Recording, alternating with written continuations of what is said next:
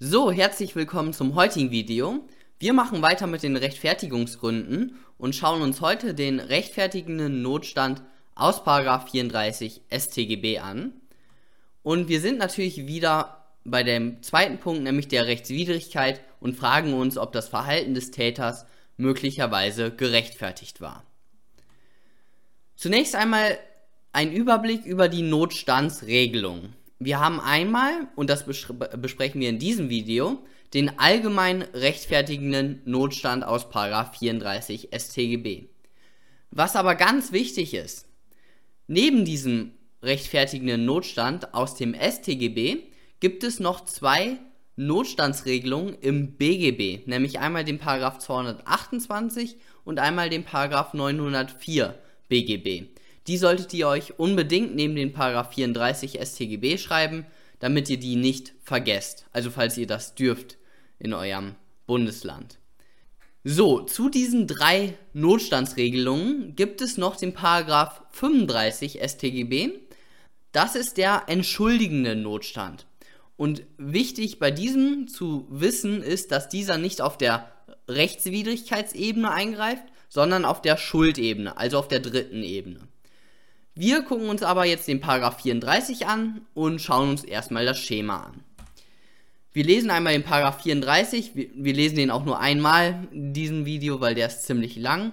Wer in einer gegenwärtigen, nicht anders abwendbaren Gefahr für Leben, Leib, Freiheit, Ehre, Eigentum oder ein anderes Rechtsgut eine Tat begeht, um die Gefahr von sich oder einem anderen abzuwenden, handelt nicht rechtswidrig wenn bei Abwägung der widerstreitenden Interessen, namentlich der betroffenen Rechtsgüter und des Grades der ihnen drohenden Gefahren, das geschützte Interesse, das beeinträchtigte, wesentlich überwiegt.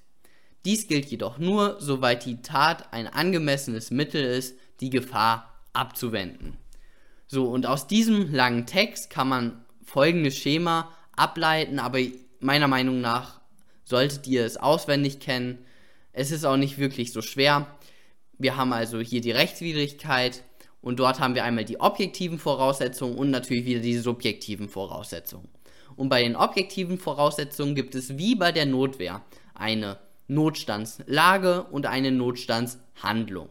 So, und was muss man jetzt bei der Notstandslage prüfen? Wir müssen prüfen, ob eine gegenwärtige Gefahr für ein Notstand, notstandsfähiges Rechtsgut vorliegt und bei der Notstandshandlung müssen wir eben gucken, ob die Notstandshandlung erforderlich ist und eben dann noch eine Interessensabwägung durchführen. Die Erforderlichkeit gliedert sich natürlich wie auch bei der Notwehr in die Geeignetheit und in das relativ mildeste Mittel und dann eben die angesprochene Interessensabwägung. Und dann zum Schluss die subjektiven Voraussetzungen. Kommen wir dann zu der Notstandslage und man kann sich dieses Schema auch gut merken, wenn man eben diesen Satz im Hinterkopf behält, da muss man das Schema auch nicht eins zu eins auswendig können. Man kann einfach diesen Satz sich merken, nämlich eine gegenwärtige Gefahr für ein notstandsfähiges Rechtsgut muss vorliegen. Das heißt, wir haben hier zwei Prüfungspunkte. Das kann man natürlich jetzt auch im Paragraph 34 ablesen. Ihr seht das Unterstrichene. Gucken wir uns zunächst einmal an, was alles notstandsfähige Rechtsgüter sein können. Und hier ist es ganz wichtig zu wissen, dass alle Rechtsgüter notstandsfähig sind. Also sowohl Individualrechtsgüter, Leben, körperliche Unversehrtheit, Eigentum, als auch allgemeine Rechtsgüter, äh, Tierschutz, Umweltschutz und so weiter. Das sind alles notstandsfähige Rechtsgüter.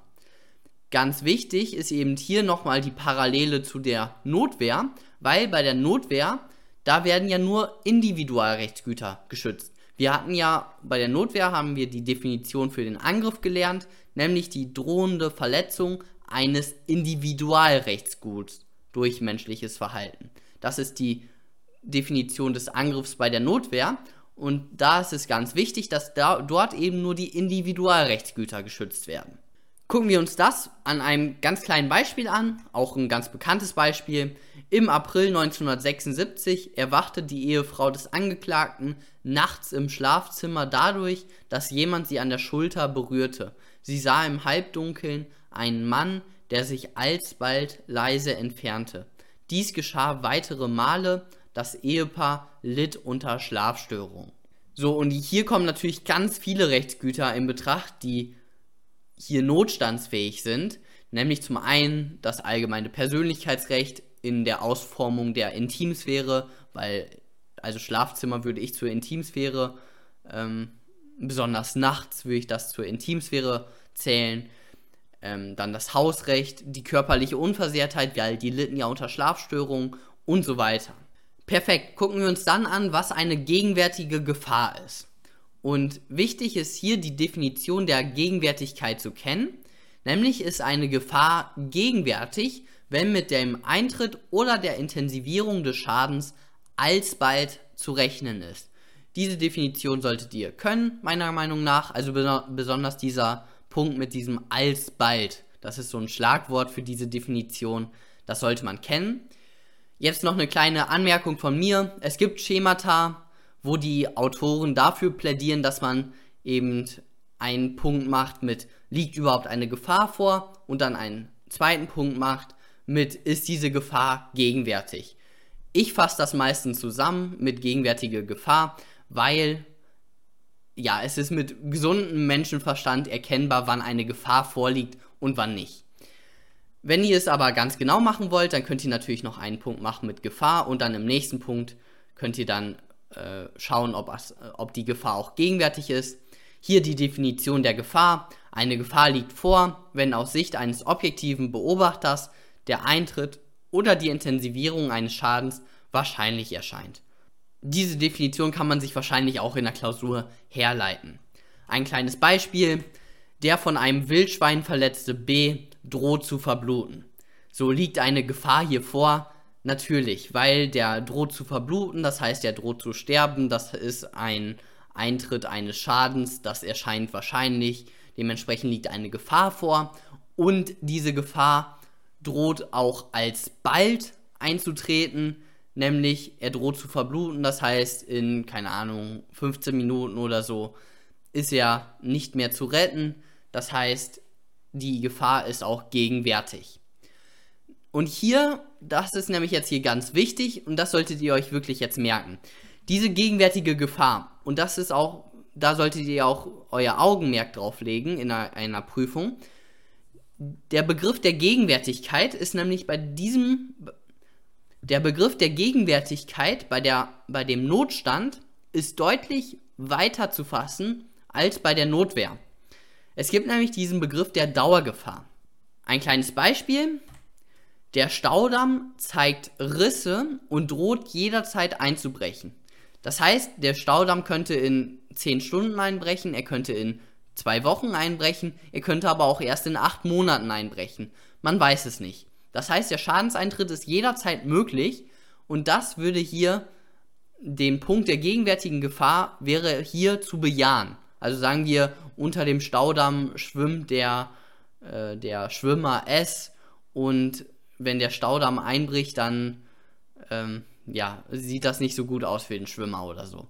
Dann wäre hier die gegenwärtige Gefahr zu bejahen. In diesem Zusammenhang zu beachten sind auch die Haustyrannenfälle. Nämlich ein Beispiel, nach den Feststellungen des Landgerichts erschoss die Angeklagte am 21. September 2001 gegen Mittag ihren schlafenden Ehemann MF mit dessen Revolver. Dieser hatte sie über viele Jahre hinweg durch zunehmend aggressivere Gewalttätigkeiten und Beleidigungen immer wieder erheblich verletzt und gedemütigt. Als sie die Tat beging, sah sie keinen anderen Ausweg mehr, um sich und auch die beiden gemeinsamen Töchter vor weiteren Tätigkeiten zu schützen. So, und hier liegt natürlich kein gegenwärtiger Angriff vor, wenn wir jetzt bei, dem, bei der Notwehr sind. Es liegt kein gegenwärtiger Angriff vor. Der Ehemann, der holt nicht mit der Faust aus und will ihr ins Gesicht schlagen. Das liegt hier nicht vor. Der Ehemann schläft. Aber wir haben ja diesen Begriff der Dauergefahr. Und es, dieser Schadenseintritt ist halt jederzeit möglich, dass der Ehemann wieder ausflippt und die Ehefrau und die gemeinsamen Töchter angreift. Das ist jederzeit möglich. Und das ist dieser Begriff der Dauergefahr, der wirklich essentiell ist und den ihr auch im Hinterkopf behalten müsst. So, Also, Fazit ist, der Begriff der gegenwärtigen Gefahr ist deutlich weiter als der beim Notwehr, nämlich der gegenwärtige Angriff. Nun habe ich mir ein kleines ja, Spiel, eine kleine Fragerunde ausgedacht, nämlich anhand von Beispielen gucken wir uns jetzt an, ob ein Fall der Notwehr oder des Notstandes vorliegt. A befiehlt ihrem Hund, den B anzugreifen. Das ist ein Fall der Notwehr, weil hier ein Angriff vorliegt. Da verweise ich natürlich jetzt auf mein vorheriges Video, nämlich zur Notwehr. Wir haben nämlich hier einen Angriff durch menschliches Verhalten, weil die A befiehlt ihrem Hund, den B anzugreifen. Das ist ein menschliches Verhalten und es droht dann eben ein Individualrechtsgut verletzt zu werden, das heißt ein Angriff liegt vor. Auf der anderen Seite, A und B machen einen Waldspaziergang, A wird von einem Wildschwein angegriffen, B holt ein Messer heraus und verteidigt A. So, hier haben wir jetzt natürlich ein Wildschwein, das wird nicht von einer Person befohlen. Also liegt hier kein menschliches Verhalten vor, es liegt kein Angriff durch menschliches Verhalten vor. Somit haben wir hier einen Notstand, der einschlägig wäre. Und hier wäre es der Paragraph 228 BGB, den wir uns im nächsten Video anschauen. So, Jetzt noch zwei wichtige Beispiele und wegen dieser Beispiele habe ich eigentlich diese Folie hier erstellt, weil ich finde die lehrreich. Sogar sehr lehrreich. A und seine Frau werden von einem Spanner S terrorisiert. Ihm gelingt es mehrfach, in ihr, in ihr Haus einzudringen. A verfolgt den S und sagt, bleib stehen. So, der S bleibt natürlich nicht stehen und noch bevor der S das Grundstück verlassen hat, schießt A auf diesen und sagen wir, er verletzt den S. So, ist das jetzt hier ein Fall der Notwehr oder des Notstandes? Und ich habe einen Aufsatz, ich meine, es war von Kutlich aus der JA, ähm, irgendwie an den Grenzen der Notwehr. Ich kann den leider nicht mehr aufrufen, den Aufsatz. Ich weiß nicht mehr, wieso ich den früher aufrufen konnte. Aber ich meine, es war in diesem Aufsatz. Dort war dieser Fall eben geschildert, glaube ich. Und wirklich ausschlaggebend ist hier der letzte Satz, noch bevor der S das Grundstück verlassen hat. Und weil der S das Grundstück noch nicht verlassen hat, hat der Autor in seinem Aufsatz gesagt, und ich finde auch überzeugenderweise gesagt, dass hier ein Fall der Notwehr vorliegt, weil es liegt noch ein gegenwärtiger Angriff vor. Weil er hat das Grundstück noch nicht verlassen, das heißt, dass das Rechtsgut des Eigentums wird noch weiterhin verletzt.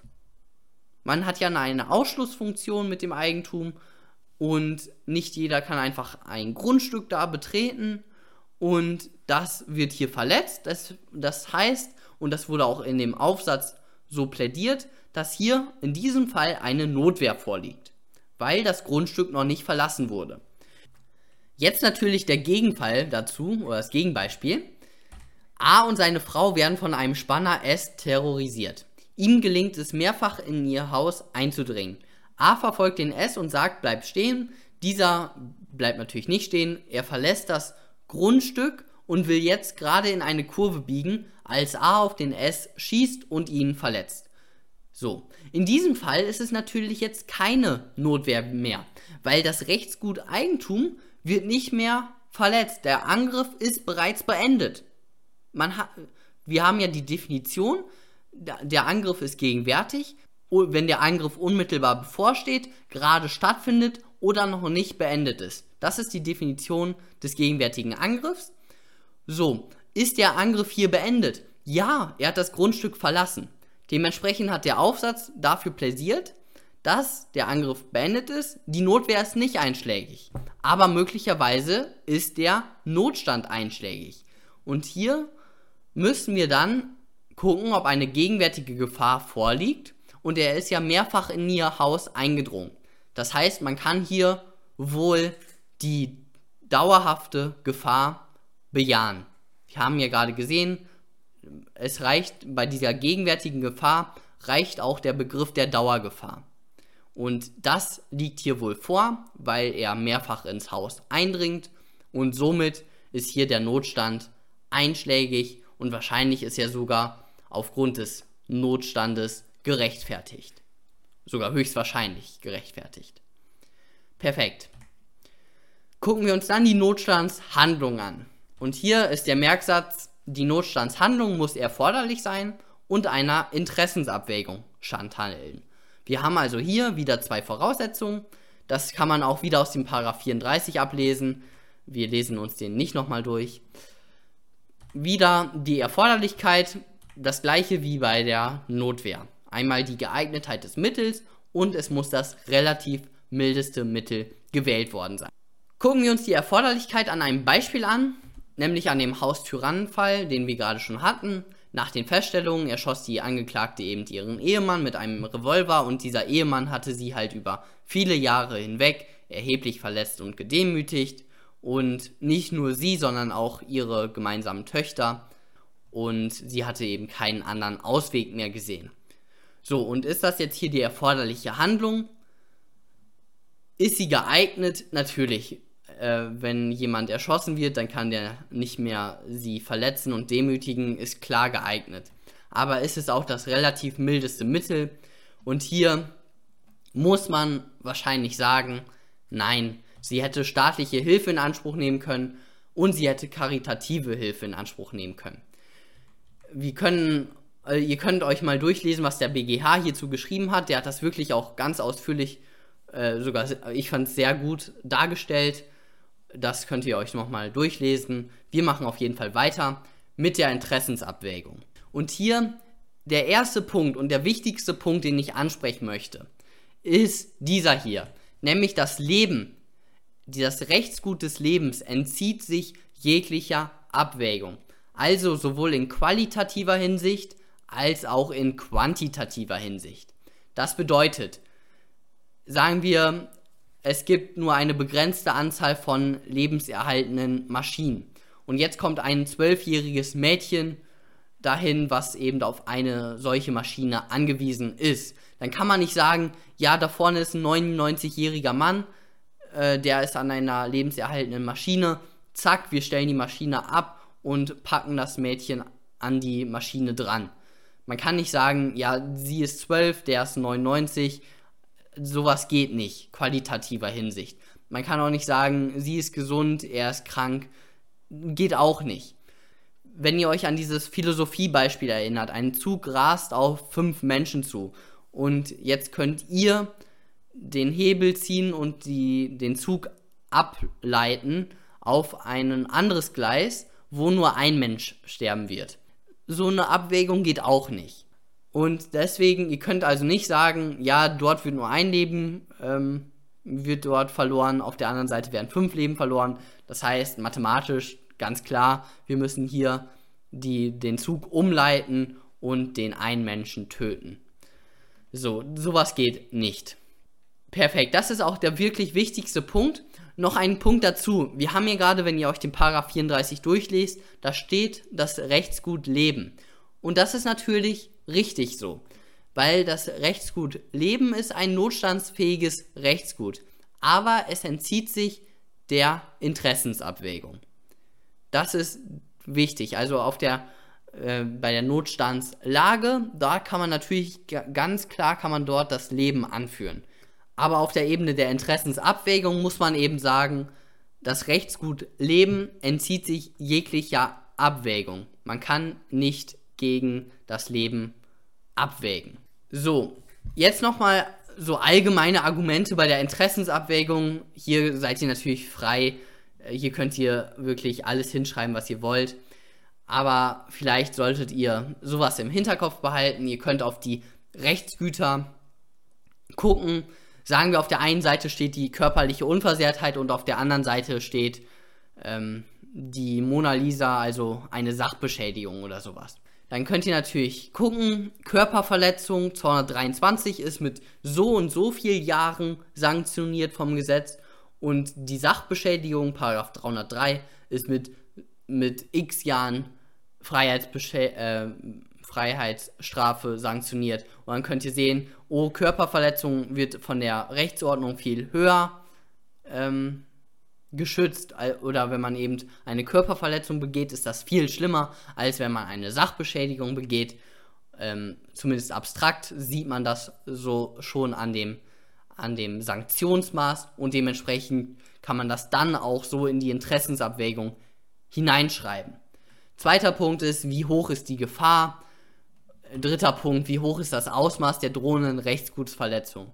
Also wenn man zum Beispiel, keine Ahnung, auf der einen Seite droht ein gebrochener Arm, auf der anderen Seite droht die irreparable Zerstörung der Mona Lisa, da könnte man vielleicht auch schon zur Mona Lisa ja, eine Tendenz haben. Aber ihr könnt hier wirklich alles hinschreiben, ähm, wirklich verwertet den Sachverhalt. Dort werden wahrscheinlich schon Argumente gen genannt sein und äh, denkt euch noch ein, zwei Sachen aus und dann schafft ihr das. Hier natürlich gut argumentieren, weil Jurastudium ist natürlich auch viel Argumentationsarbeit. So, letzte Folie. Wir schauen uns ein Beispiel an. Nämlich das vom, aus dem Lehrbuch V wird schwer verletzt in das Krankenhaus eingeliefert. Zum Überleben benötigt er sofort eine Bluttransfusion. Allerdings hat er eine äußerst seltene Blutgruppe. Der einzige, der als Blutspender in Betracht kommt, ist der gesundheitlich robuste P. Obwohl die Assistenzärzte A und B dem P erläutern, dass V auf das Blut des P angewiesen sei und kein anderer Spender dieser Blutgruppe zur Verfügung stehe, verweigert P seine Mitwirkung. Um das Leben des V zu retten, entnehmen A und B dem sich heftig sträubenden P unter Anwendung von Gewalt die für eine erste Bluttransfusion benötigte Menge Blut, haben sich A und B nach 223 strafbar gemacht. Gucken wir uns jetzt die Lösung an. Das ist natürlich jetzt ein einfaches Beispiel. Der Tatbestand der Körperverletzung ist ganz klar zu bejahen. Jetzt die Rechtswidrigkeit. Eine Notwehrlage liegt nicht vor, weil eben der P nicht angreift. Dementsprechend, ihr müsst meiner Meinung nach in diesem Fall schon gar nicht mal Notwehr ansprechen. Ihr könnt sofort auf den Notstand gehen. Zack, gucken wir uns den Notstand an. Einmal die objektiven Voraussetzungen. Einmal die Notstandslage und einmal die Notstandshandlung. So, Notstandslage. Haben wir eine gegenwärtige Gefahr? Natürlich, weil der P, der wird schwer verletzt ins Krankenhaus gebracht, der droht zu verbluten, bla bla bla. Und das droht auch alsbald einzutreten. Das heißt, äh, hier ist eine gegenwärtige Gefahr zu bejahen. Ist das auch ein notstandsfähiges Rechtsgut? Natürlich. Leben ist ein notstandsfähiges Rechtsgut. Das wird sogar in 34 sogar ausdrücklich erwähnt. So, dann die Notstandshandlung. Wir haben, die Handlung muss einmal erforderlich sein. Ist sie geeignet? Natürlich, der P hat überlebt. Jetzt muss es auch das relativ mildeste Mittel sein. Und hier, diese Argumentation solltet ihr euch mal im Hinterkopf behalten. Das gilt auch für die Notwehr. Ich weiß nicht, ob ich es dort erwähnt hatte. Nämlich das folgende. Damit ein Mittel nicht das relativ mildeste Mittel ist, müssen erstmal mehrere mögliche Mittel zur Verfügung stehen. Ich hoffe, das ist klar, was ich damit sagen möchte. Nämlich, kommt hier überhaupt ein anderes Mittel in Betracht, als dem P, ähm, als dem Patienten das Blut zu entziehen? Also der, der sich sträubt. Gibt es ein anderes Mittel? Haben die Blutkonserven? Nein. Haben die, können die das von einem anderen entziehen, das Blut? Nein, weil, weil es gibt eben keine anderen in der Nähe möglicherweise das relativ mildeste Mittel wäre wahrscheinlich irgendwie alle Menschen in der Stadt zu befragen und haben sie die Blutgruppe und sind sie bereit eben eine Blutabnahme zu machen. Ja, das wäre ein milderes Mittel, aber es wäre nicht gleich geeignet, weil der P würde in der Zeit schon lange tot sein. Weil, weil bis so eine Umfrage äh, durch ist und so weiter, ist der P schon lange tot. Nehmen wir mal an. Das heißt, es gibt hier gar keine anderen Mittel, die überhaupt in Betracht kommen und somit ist das hier das relativ mildeste Mittel. Dann die Interessensabwägung und das ist natürlich jetzt der Hauptpunkt. Und hier, also ich finde diese, diese Ansicht jetzt hier die richtige Ansicht. Es gibt natürlich auch noch eine andere Ansicht, die sagt, das ist okay. Aber diese Ansicht sagt jetzt hier, es liegt ein Verstoß gegen die fundamentalen Wertprinzipien unserer Rechtsordnung vor, nämlich einmal das, das Wertprinzip der Freiheit und natürlich auch die Menschenwürde. Menschen mit seltener Leben, äh, Blutgruppe werden zu einer Blutbank. Das muss natürlich nicht Lebensgruppe heißen, sondern Blutgruppe, mein Fehler. Also stellt euch mal vor, ihr habt eine ganz seltene Blutgruppe, ich kenne mich damit nicht aus, und plötzlich werdet ihr einfach vom X geschlagen, bewusstlos geschlagen, damit ihr euch, damit er euch euer Blut abziehen kann. Das ist natürlich nicht, ja, das kann natürlich nicht sein. Dementsprechend ist es in diesem Fall so, dass die Interessensabwägung ergibt, dass die Ärzte, die Assistenzärzte, nicht gerechtfertigt sind. Somit haben wir hier das Ergebnis, das war rechtswidrig. Die beiden haben auch schuldhaft gehandelt, die waren nicht betrunken oder so. Und somit sind die beiden St Assistenzärzte strafbar nach 223. Dann das subjektive Rechtfertigungselement, das ist jetzt auch wirklich die letzte Folie. Das, hier muss man in Kenntnis der Notstandslage und aufgrund der Notstandslage handeln. Das ist also wirklich immer unproblematisch. Hier lasst ihr einen Satz dazu fallen in einer Klausur und dann war es das. Ihr könnt euch natürlich auch nochmal das Notwehrvideo anschauen. Dort gehe ich nochmal ein bisschen genauer auf das subjektive Rechtfertigungselement ein, was auch hier äh, auf das Subjekt, äh, subjektive Rechtfertigungselement des Notstandes anzuwenden ist. Also das, was ich bei der Notwehr sage, das könnt ihr auch hier beim Notstand anwenden. Perfekt. Das war es dann auch schon von dem heutigen Video. Ihr könnt wieder Kommentare da lassen und wir sehen uns beim nächsten Mal. Bis dann.